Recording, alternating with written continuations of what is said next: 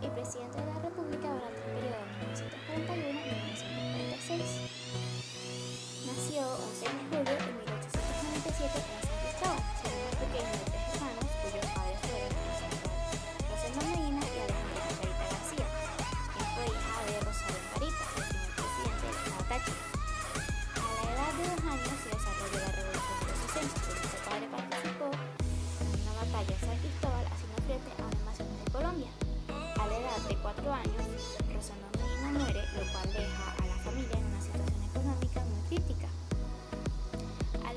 años, luego de obtener su título como bachiller, Reina Engarita decide trasladarse a la ciudad de Caracas con la motivación de convertirse en un hombre de armas. Cuando se graduó de la escuela militar en julio de 1914, con el rango de subteniente, desempeña las funciones frente al presidente Juan Vicente Gómez.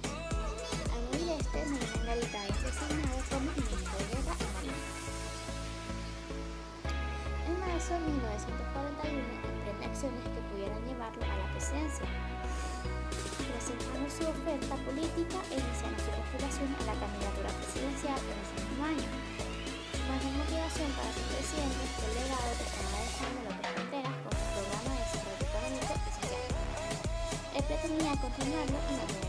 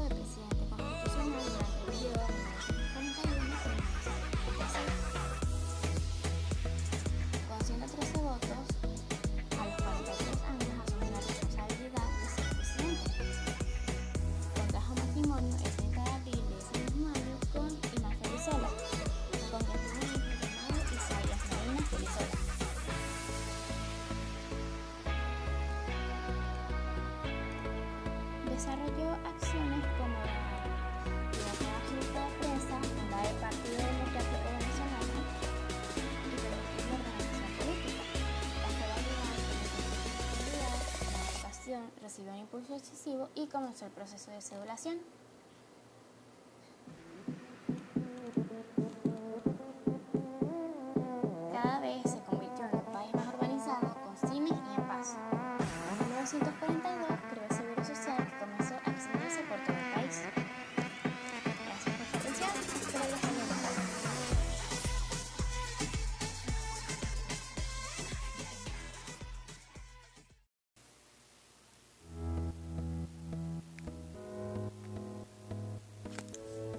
Hola, ¿qué tal? Bienvenidos. Mi nombre es Cristi Jiménez de cuarto año B y en esta ocasión, en este podcast, les voy a hablar acerca de Isaías Medina Angarita, quien fue un militar y político venezolano que fue presidente de la República durante el periodo 1941-1946.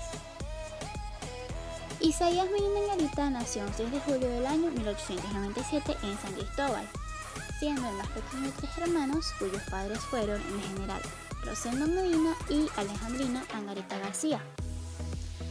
A los cuatro años, a edad muy corta, perdió a su padre en una batalla en San Cristóbal, lo cual dejó a su familia en una situación económica demasiado crítica.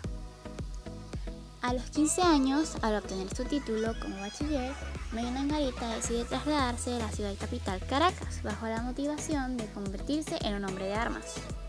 Allí se graduó de la escuela militar en julio de 1914 con el rango de subteniente, desempeñando funciones junto al presidente Juan Vicente Gómez. Al morir este, Medina Angarita fue designado como ministro de Guerra y Marina.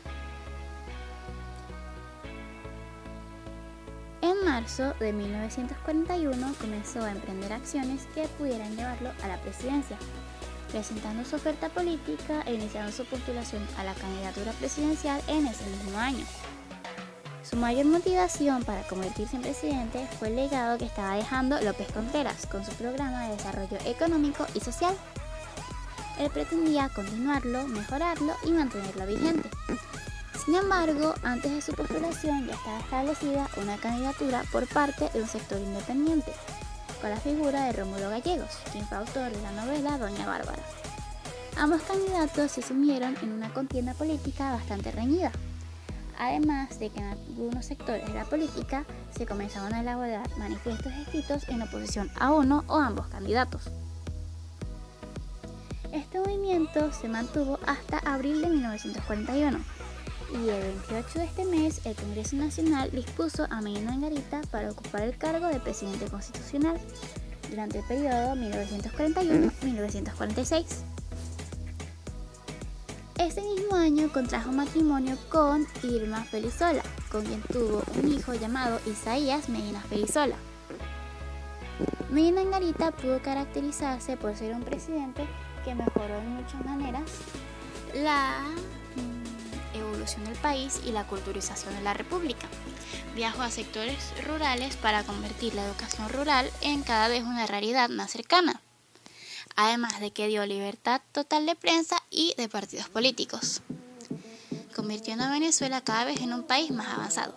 Gracias por su atención y espero que haya gustado.